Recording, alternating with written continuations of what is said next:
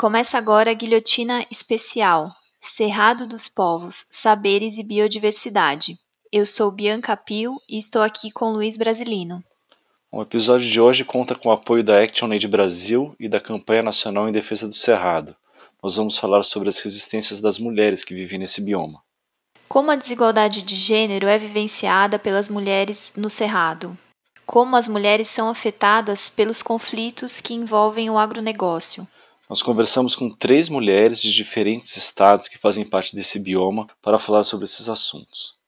O Cerrado é conhecido por ser o berço das águas. Com a geografia marcada por planaltos, o bioma abriga diversas nascentes e importantes áreas de recarga hídrica, desempenhando um papel fundamental para as principais bacias hidrográficas brasileiras e sul-americanas. Essa abundância de água é frequentemente ameaçada por grandes empreendimentos e pelo agronegócio e uso abusivo do recurso. Para entender os impactos dessa atividade econômica nas águas do Cerrado, nós vamos conversar com a Dalgisa Maria de Jesus, conhecida como Dona Nena. Ela vive em uma comunidade de fundo e fecho de pasto no distrito de São Manuel do Norte, em Correntina, no oeste baiano. As águas que correm na bacia do rio Corrente, composta por 15 rios, abastecem 160 fazendas, todas com autorização oficial para captar água ali. Segundo um levantamento do Ministério Público Estadual da Bahia, quando as bombas de captação estão em operação, em apenas 12 minutos, o nível é, de água chega a ser reduzido em 15 centímetros. Moradores, ribeirinhos, quilombolas e pequenos produtores rurais da região estão sofrendo com a escassez. Vamos ouvir a dona Nena sobre isso. Uma das consequências do desmatamento do cerrado e da superexploração hídrica dos empreendimentos do agronegócio é justamente a escassez de água em muitas comunidades. E a população de Correntina, no oeste baiano, se revoltou justamente contra isso. É, Dona Nena, você pode contar para a gente um pouco como é que foi e como é que tem sido a experiência aí de Correntina? E acho que seria importante a senhora falar também, principalmente sobre o papel das mulheres nessas resistências que você vocês têm feito frente ao agronegócio?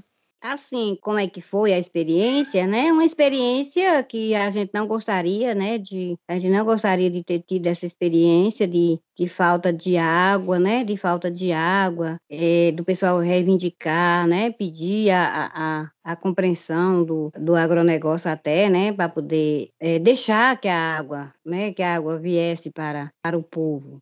E a questão maior é porque, assim, a gente estava percebendo que os nossos rios, eu moro aqui no, no Rio Arrojado, e a gente estava percebendo que a água estava, é, que a água estava e ainda continua estando, né, modificada, modificada no, na quantidade, modificada na qualidade, né? Na quantidade, porque a, as roças do povo não, não teve muitas pessoas que perderam feijão, perderam suas plantações, porque a água não dava para poder molhar.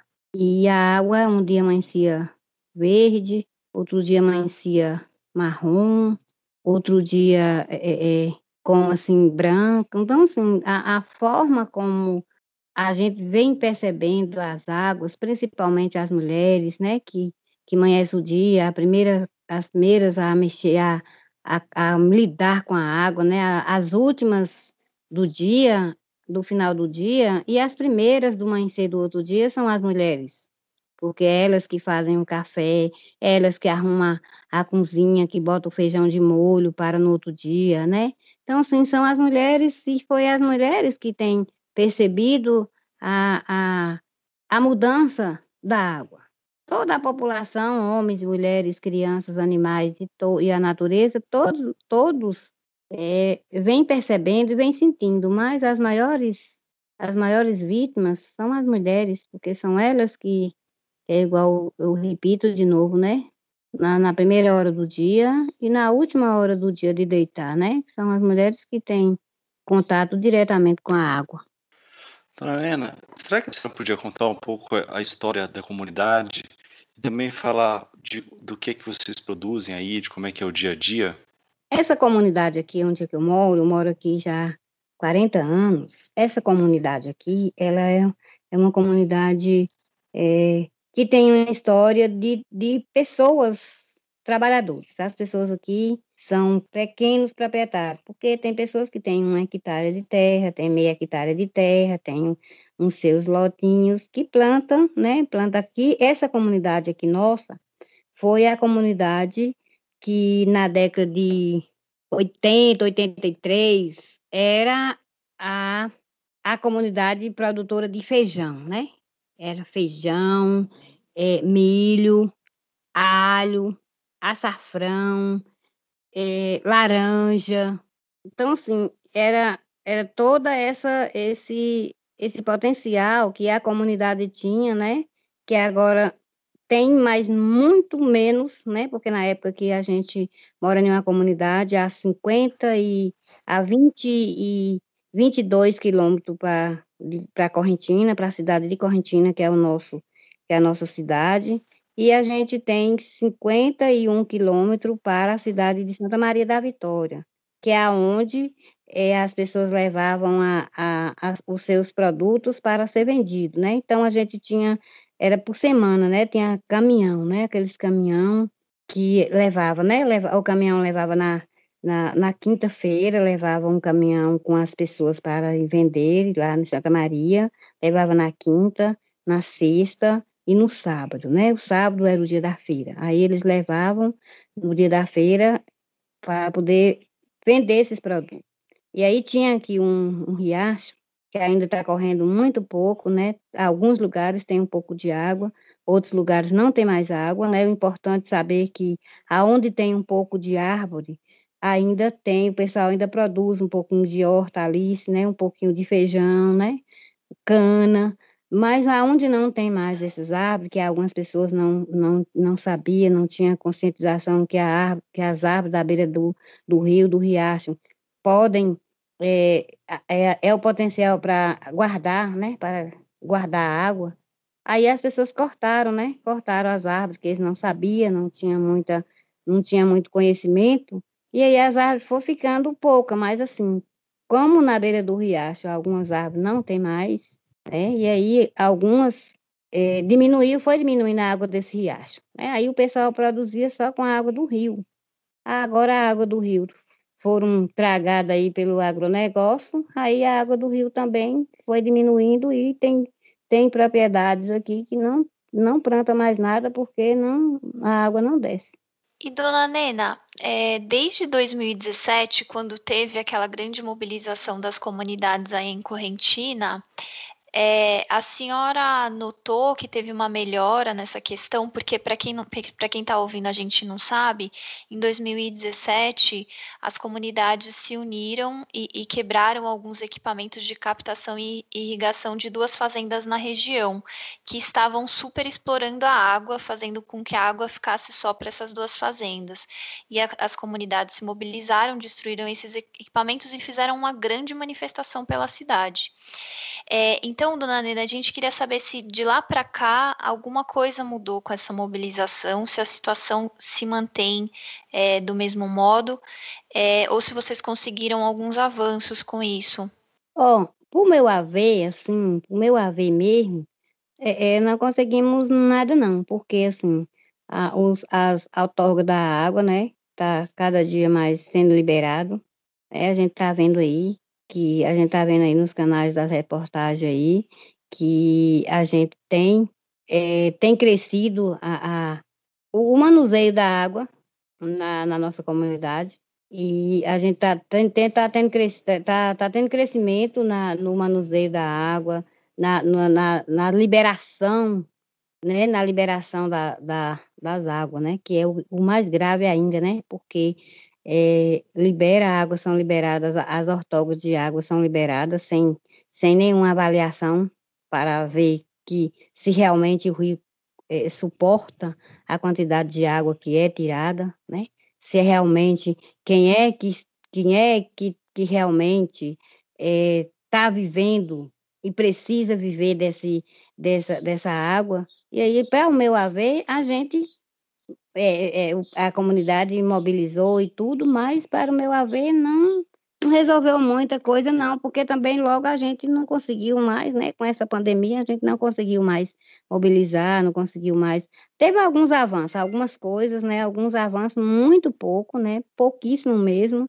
Eu acho que o, o avanço maior foi a, a conscientização de toda a comunidade, porque até então a comunidade tinha algumas, algumas pessoas da comunidade não não entendiam que era um grave problema essa questão do, da, do, do agronegócio, das fazendas, da, da, da, da criação de vaca, da, da, plantação de soja.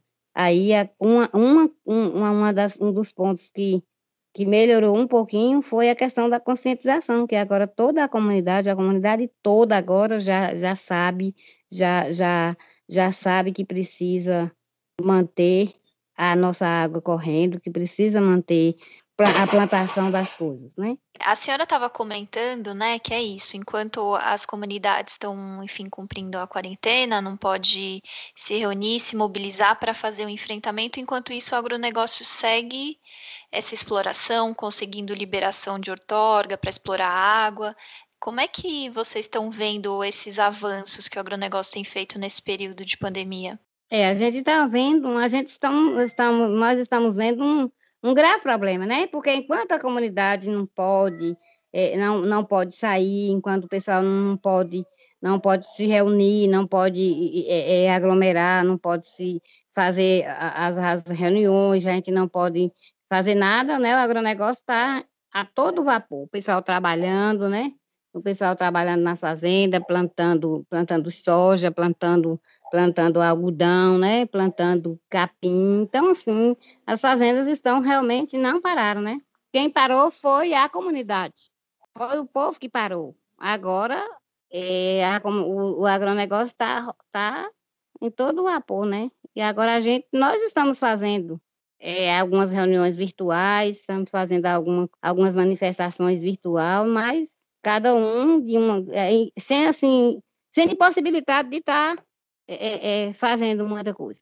Porque a comunidade, além de, de, de, de, não, de não poder, algumas coisas estão fazendo virtual, tem muitas comunidades que não têm nem acesso, não têm acesso à internet, não têm acesso é, é, os meios de comunicação, porque a gente sabe que tem, tem comunidade ainda que é difícil, né?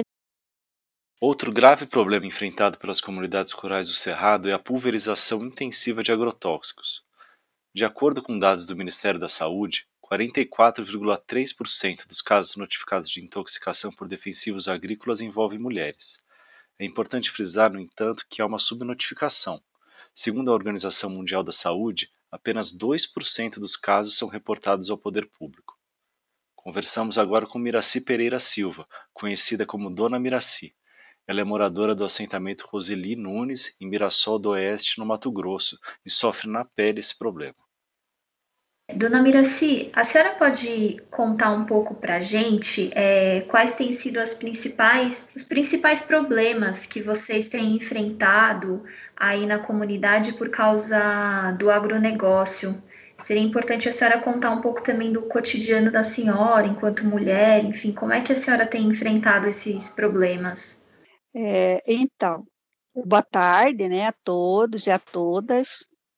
É, a minha luta aqui, é, principalmente, é, as coisas se agravaram desses três anos para cá, né? A nossa luta, ela é constante. É, a gente neste bioma, né? Parte Pantanal, parte Cerrado. Então, é, é muito desafiador a nossa luta, né? Como trabalhadora, camponesa, eu moro aqui, é município de Mirassol do Oeste, no assentamento Roseli Nunes. É um assentamento de 331 famílias, qual a gente conquistou pela luta do MST. Então, desde da luta pela terra já foi uma, um grande desafio. E aí, chegando, né, a gente começou as nossas atividades, é, trabalhar na terra, produzindo, mas sempre esse desafio. Em torno aqui do nosso assentamento, é, tem plantio de soja, né, monocultura da soja, de cana, de gado, né? Enfim, esses grandes empreendimentos que só visa lucro, né? E aí a gente aqui é, desafiando, é, provando que reforma agrária dá certo, a nossa luta. É, nós trabalhamos em uma associação, formamos uma associação que chama ARPA, Associação Regional de Produtores Agroecológicos. E nosso desafio é sempre isso, né? É produzir alimento saudável, é, cuidando bem da terra, da água, né? Que é o nosso objetivo principal. A nossa luta é focada nesses ideais é, de defesa da natureza, né? É, visando aqui o nosso bioma. É, é muito triste a gente ver avançar esses grandes empreendimentos, mas só que a gente não cala, né? A gente não cruza os braços. Nós estamos sempre é, estudando, né? Estudando a conjuntura, conversando entre nós. Quando tem oportunidade, quando tem um, um aviso, a gente vai para os a gente vai para as assembleias, a gente manifesta. Este ano que a gente está assim, sem poder sair, né? Mas a, a mesmo assim a gente está em casa, nós estamos é, dialogando, né? Assim agora pela internet e o desafio é grande, sabe? A nossa luta é contra o agrotóxico, contra a monocultura, contra, porque a gente sabe que o agrotóxico ele contamina tudo, né? Contamina a terra, contamina a água, contamina o ar, contamina as plantas, né? Então, fica. E a nossa luta é contra tudo isso, sabe? Contra esse grande projeto de morte. E eu, como trabalhadora camponesa, como mulher, a gente está junto aí a gente não está só. E a nossa luta é isso aí, sabe? É incansável, né? Nós estamos aí, eu fico muito preocupada com o nosso Pantanal, com o nosso Cerrado, né? Quando eu imagino assim, é, um bioma tão rico que é chamado é, o berço das águas, né? Cerrado é chamado berço das águas. Com tantas plantas medicinais, né? Plantas nativas, medicinais, né? Onde tem povos, eh, povos assim de muitos e muitos anos, né? Que vivem aqui com seu, suas culturas. Então, e, e cada vez mais, cada dia que passa, mesmo a gente mostrando, né? É, que a gente precisa conservar a natureza, precisa, porque para a gente ter vida digna, a gente precisa de, do solo saudável, do ar, da água, né? Então, a nossa luta aqui é muito grande, sabe? Enfim, eu quero, assim, eu tenho o prazer de partilhar a minha experiência como mulher que eu represento aqui, né? A nossa associação. Nós temos um grupo de mulher, é uma atividade nova com apicultura também visando é, que a gente sabe que o veneno né, está destruindo, acabando com as nossas abelhas, e nós necessitamos, a natureza necessita né, também das abelhas. Nós temos um grupo de mulheres, está tá com dois anos que a gente iniciou, e estamos aí aprendendo e, e, querendo fortalecer mais, mais nessa parte né, de cuidar das, das abelhas, porque também é uma motivação para a gente é, plantar mais e mais variedade de plantas, pra, também para servir essas abelhas, né? É, tem um, uma organização aqui que, que nos apoia, que está sempre junto com a gente, é, a FASE, não sei se vocês conhecem, é uma ONG, uma, assim, de bastante tempo eles acompanham a gente, sabe? Então, e, e vem, sempre tem pessoas que vêm, a gente faz estudo junto, faz é, eles fazem material, sabe, para a gente estudar, para a gente distribuir, né? Então, e tem, a gente não fica quieto não, a gente está sempre incomodando. Isso, assim, até deu para amenizar um pouco a situação, sabe? Hoje, assim, ele respeita um pouco mais, porque esses materiais sempre falam das leis, né? É, que proíbe. Então, a nossa luta está sempre é, é, nessa nessa nesse desafio, né, também que de estar tá incomodando, está tentando mostrar para essas pessoas que para esse pessoal também que eles também são prejudicados, né? Por exemplo, o, os trabalhadores que não são mesmo os patrão que jogam, né, eles pagam, né, os, os empregados que jogam. Então a gente sempre conversa, sabe? E, e de vez em quando eu acho que a gente é afetado sim, porque inclusive essa equipe que é, está almoçando agora aqui em casa é uma equipe é, coordenado pela fase, né, eles estão fazendo coleta de água para ver que tipo de, de se tem algum tipo de, de, de, veneno nas nossas águas aqui, sabe? É, isso acho, é, vai ser muito importante, porque com mais essa é comprovado isso, né, algum agrotóxico, é mais um argumento para a gente estar tá, é, batendo em cima, né, denunciando é, contra os agrotóxicos. Porque por enquanto vocês não sentem assim efeito na saúde de vocês, ainda não não está nesse ponto. Sim, então, olha, na saúde tem muitos casos de câncer, porque uhum. o assentamento ele é grande, né? Então, por exemplo, tem famílias que moram mais próximo ainda das fazendas. Nós aqui, os moradores aqui, mais no centro do assentamento, é, fica um pouco mais distante mas tem famílias que é mais próximo. Então, tem vários casos de câncer, de, de depressão, sabe? Então, tudo isso, é, é, a gente tem certeza que é consequência desses veneno, né?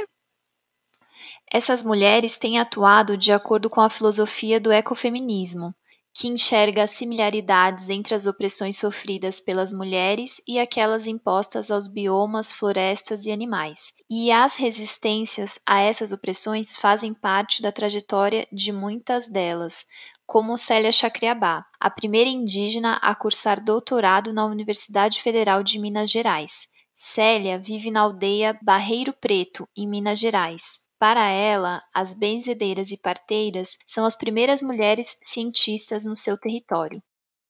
Célia, você, como mulher indígena, pode falar um pouco para a gente sobre os desafios enfrentados nos territórios?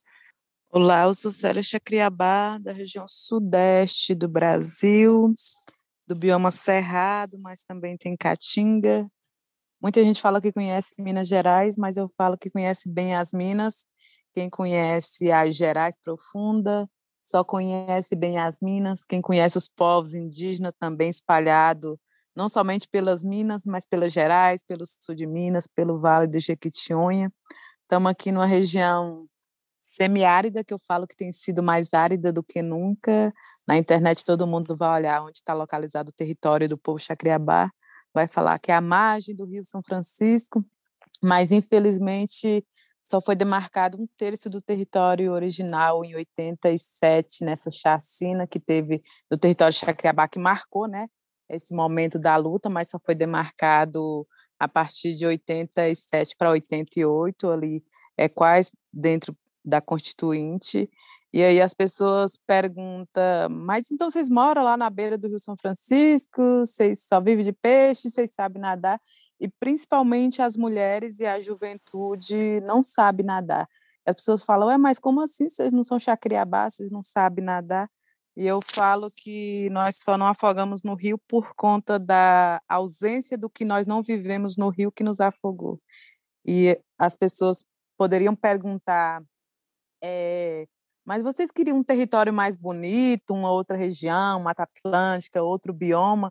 E, na verdade, a relação que nós temos com o território é para além da boniteza, porque, para além da boniteza, o que, que significa o território para nós, povos indígenas, nós, mulheres indígenas? Para mim, não dá para definir uma única resposta, mas é todo o conjunto do pertencimento daquilo que nos pertence. E um dos principais enfrentamentos sempre foi e continua sendo território, mas eu falo que nós estamos por um processo de várias retomadas, não somente da retomada do território terra, mas o território da narrativa, o território do pensar, porque embora nesse momento a gente não lute exatamente com borduna, a arma borduna, mas nós também lutamos com a borduna, que é a arma do pensamento.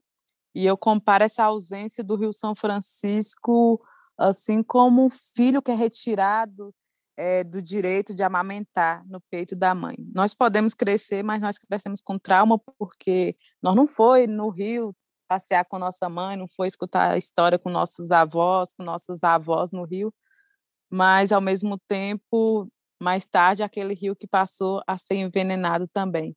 Então, as nossas relações, nós crescemos, mas nós crescemos com trauma.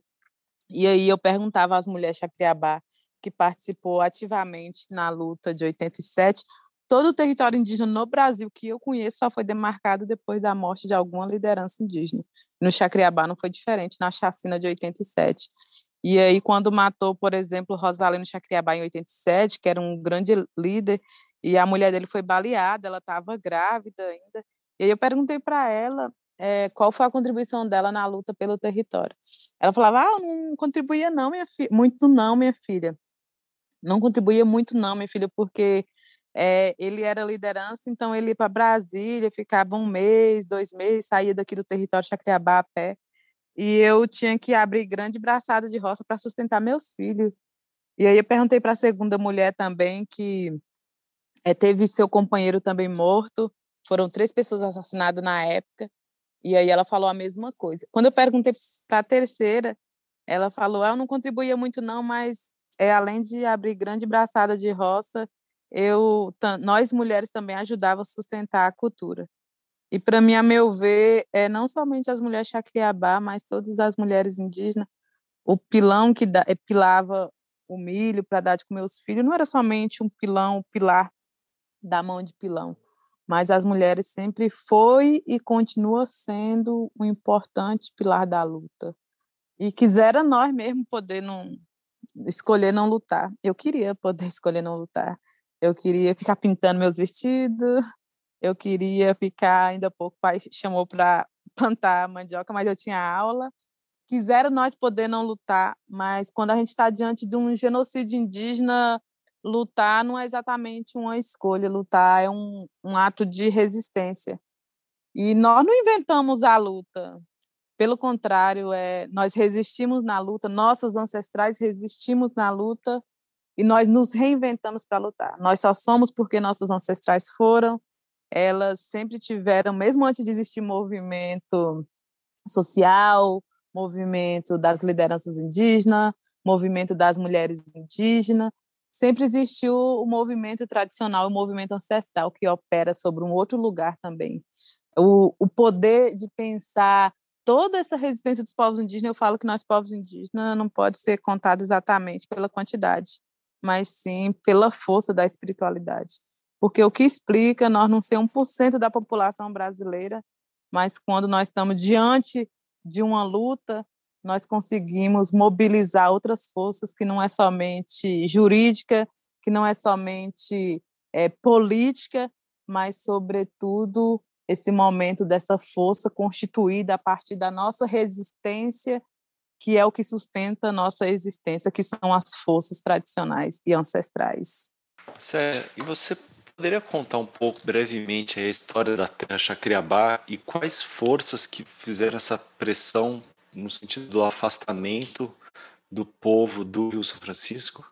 Então, o povo Chacriabá é um povo G também, e o povo hoje, em torno de 70 povos indígenas vivem no bioma do Cerrado, então nessa região central do Brasil, o povo G, é do tronco macro G, e aí o povo Chacriabá, segundo a história mais antiga contada pelos próprios chavantes xerentes, compartilhava o mesmo território ancestralmente, territorialmente, que esse território é, da memória, porque quando a gente fala assim, qual é o limite de uma terra, eu fui perguntar para a liderança Chacriabá, e ele falava que o limite de uma terra está em nossa consciência. Então, não é a cerca que é o limite de uma terra.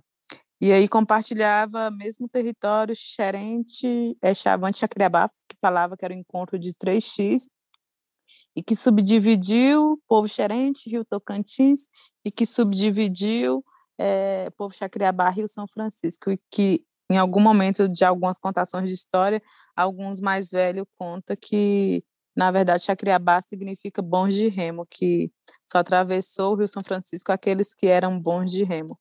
mas existe um, uma, um conflito muito grande com essa ausência do território Chacriabá, o território original, que é o Rio São Francisco, que é o território mais sagrado, que é da água, né, que marca muito a vida dos povos indígenas, sobretudo para pensar, eu falo não somente soberania alimentar, eu falo que é saborania alimentar, porque hoje só tem autonomia quem tem liberdade de plantar o próprio alimento.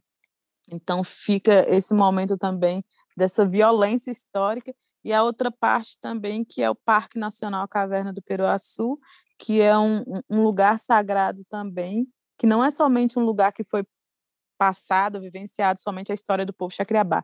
Por ali é, percorreu vários povos ali que deixou marcado com as pinturas rupestres. Então, continua sendo para nós ainda um dos maiores desafios a chegada essa retomada nesse território ancestral do Rio São Francisco, que nós, é, povo Chacriabá, não tem acesso. E aí o território Chacriabá é marcado por uma carta de doação da princesa Isabel, mas eu não gosto de fazer uma leitura romantizada disso, porque, na verdade, é, tinha toda uma ideia de colocar os povos em reserva também, né? E aqui o nosso município chama São João das Missões, mas na verdade era a antiga São João dos Índios e o quanto que é violento essa essa missão também que é, vai é, sequestrando toda forma de organização, todo jeito da gente nomear para tentar negar exatamente o direito territorial. E aí aqui a, a forte chegada foi dos bandeirantes nessa missão e que onde foi teve o maior ponto de conflito para pensar essa questão territorial. Então, o território Chacriabá, que foi demarcado, foi somente 54 mil hectares, e aí estamos sobre esse outros processos, mais três áreas de retomada, que não é exatamente essa que inclui o Rio São Francisco ainda, para chegar em torno de 94 mil hectares. Mas é essa, esse conflito que passa todos os povos indígenas no Brasil, que é essa ausência de não conviver no território ancestral e de sempre esse conflito de as melhores eh, embora nós não tenhamos exatamente essa relação de divisão do território, o território é a totalidade, mas como essa noção de pensar terra, território nos coloca, nos limita nas fronteiras. E que para nós o limite de uma terra está em nossa consciência.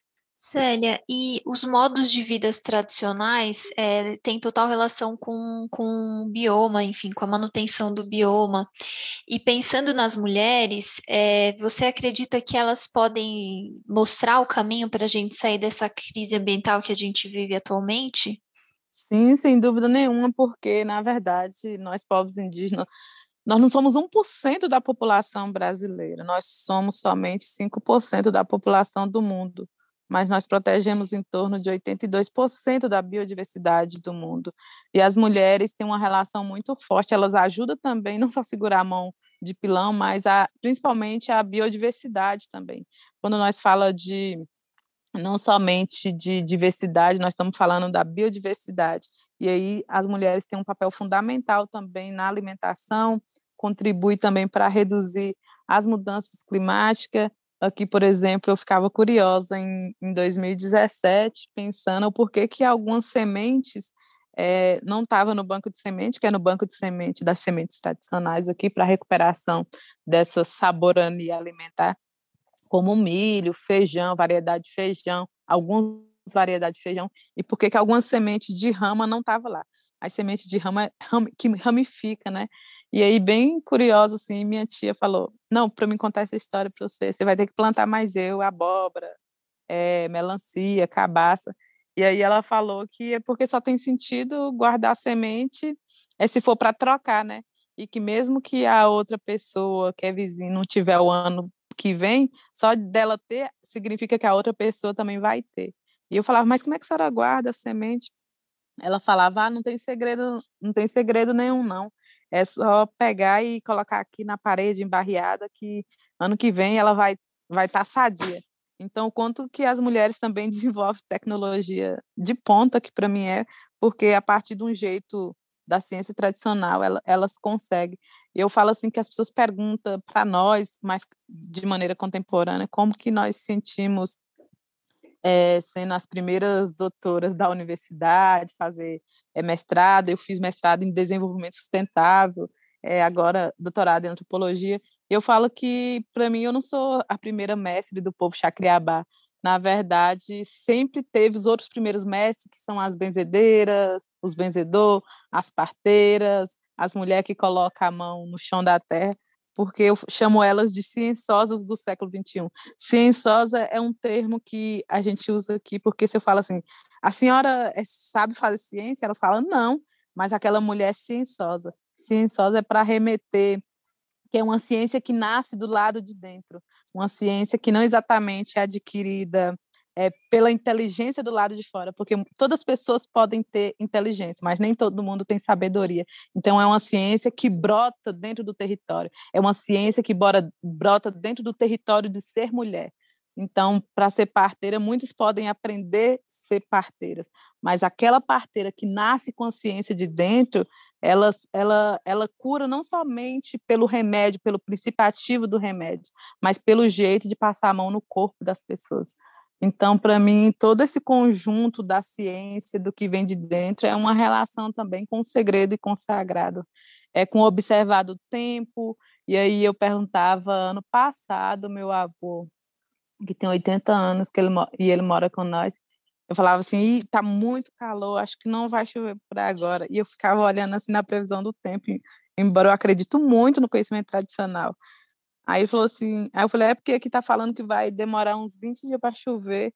Ele falou, não, vai chover daqui esses três dias, porque o São João tá florando, esse passarinho tá cantando. E aí, naquela mesma noite, choveu. Então, o quanto que é, essa sensibilidade é, do pisar no, no território, essa sensibilidade de escutar o canto do passarinho, e aí tanto nossos mais velhos como as mulheres têm essa sensibilidade é, de não perder de vista os sentidos, né? Como que a gente é, faz esse caminho de ida para conhecer outros conhecimentos, mas não perder de vista o caminho de volta. Porque, para mim, mais importante do que sair do território para percorrer o chão do mundo é aprender a retornar. Para mim, não é só sobre ir, sair, é sobre aprender a retornar. É urgente valorizar todo o conhecimento e tecnologia desenvolvidos pelas mulheres nas diferentes comunidades que compõem o Cerrado. A ligação delas com seus territórios fazem parte de suas identidades. Esta série ainda terá mais dois episódios um sobre desmatamento no cerrado e resistência nos territórios, e outro sobre soberania alimentar, ou, como diz a Célia, saborania alimentar. Antes de encerrar, perguntamos à dona Miraci, para a dona Nena e para a Célia o que significa para elas ser uma mulher serradeira. Então, eu, eu vejo que para mim, né, e tem que ser para todas aqui desse bioma, que ser serradeira é ter, primeiro, amor pela terra, amor por esse bioma, amor às plantas e buscar, de todas as formas, defender, né? cuidar. É, eu lembro quando a gente era criança, eu nasci a 40 quilômetros de Cáceres, cidade de Cáceres. É, então, a gente cresceu comendo tantas frutas gostosas, e esses grandes empreendimentos, assim, não, não, não dá valor. Chega, compra, vai destruindo, né? Então, ser serradeira é, é, é entrar na briga para defender, para defender a terra, para defender a, as suas águas, para defender as suas plantas nativas, né? É, é brigar, é não calar, não cruzar os braços, tá sempre buscando sensibilizar outras pessoas, outras mulheres é, de serradeira, né? E também aquelas que vêm, né, depois, que, que, que mora, que a gente ajude a sensibilizar essas mulheres, porque a destruição do cerrado é a destruição da vida do seu povo, né? E isso a gente não quer que aconteça. Então, ser serradeira para mim é isso. É ter amor, é ter garra, é ter esse sentimento de luta, né? Contra tudo e todos que venham a querer destruir esse nosso bioma tão rico que é o Cerrado. Para mim, que significa muito orgulho, né? Muito orgulho, muita honra. da gente ser cerradeiro, né? Porque realmente é do cerrado que a gente vive, né? Do cerrado que a gente vive, e sem ele não teria as nossas águas, sem as nossas águas não teria as nossas vidas, e as nossas vidas ela, a gente precisa manter vivos, e para manter vivos a gente precisa de beber, precisa de comer, precisa de lavar, né?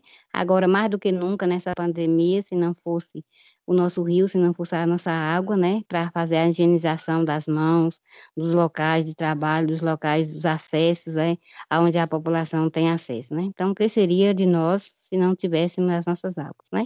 Então, assim, é muito orgulho, né? Falo assim com muito orgulho mesmo de ser serradeiro, quero ser sempre, né? Acho que já nasci e que pretendo morrer assim honrando e lutando pelo cerrado.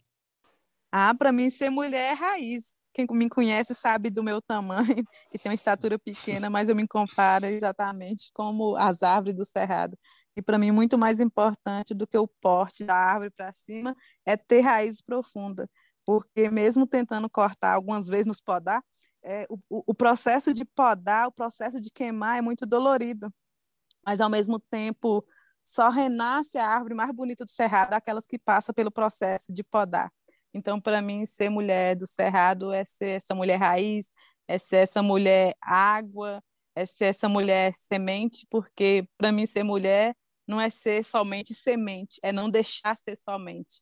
Então, o Cerrado, que é esse bioma dessa resiliência profunda que passa por um processo da seca, mas que depois, no período mais difícil, assim, ele renasce uma boniteza que é com os ipês amarelos, ipê roxo, ipê branco. O cerrado tem uma a maior medicina do mundo, assim, é uma das dos biomas que mais tem espécie é, medicinal e ao mesmo tempo também é, consegue fazer essa, é transfronteiriço, porque hoje em torno de 10 estados brasileiros, majoritariamente, é do bioma do Cerrado, alguns mais ralos, como Roraima, que acaba sendo savana, Rondônia, mas o Cerrado ele faz transição com quase todos os estados brasileiros e tem uma espécie gigantesca é, das plantas medicinais. Então, para mim, o Cerrado é uma cura para o mundo também.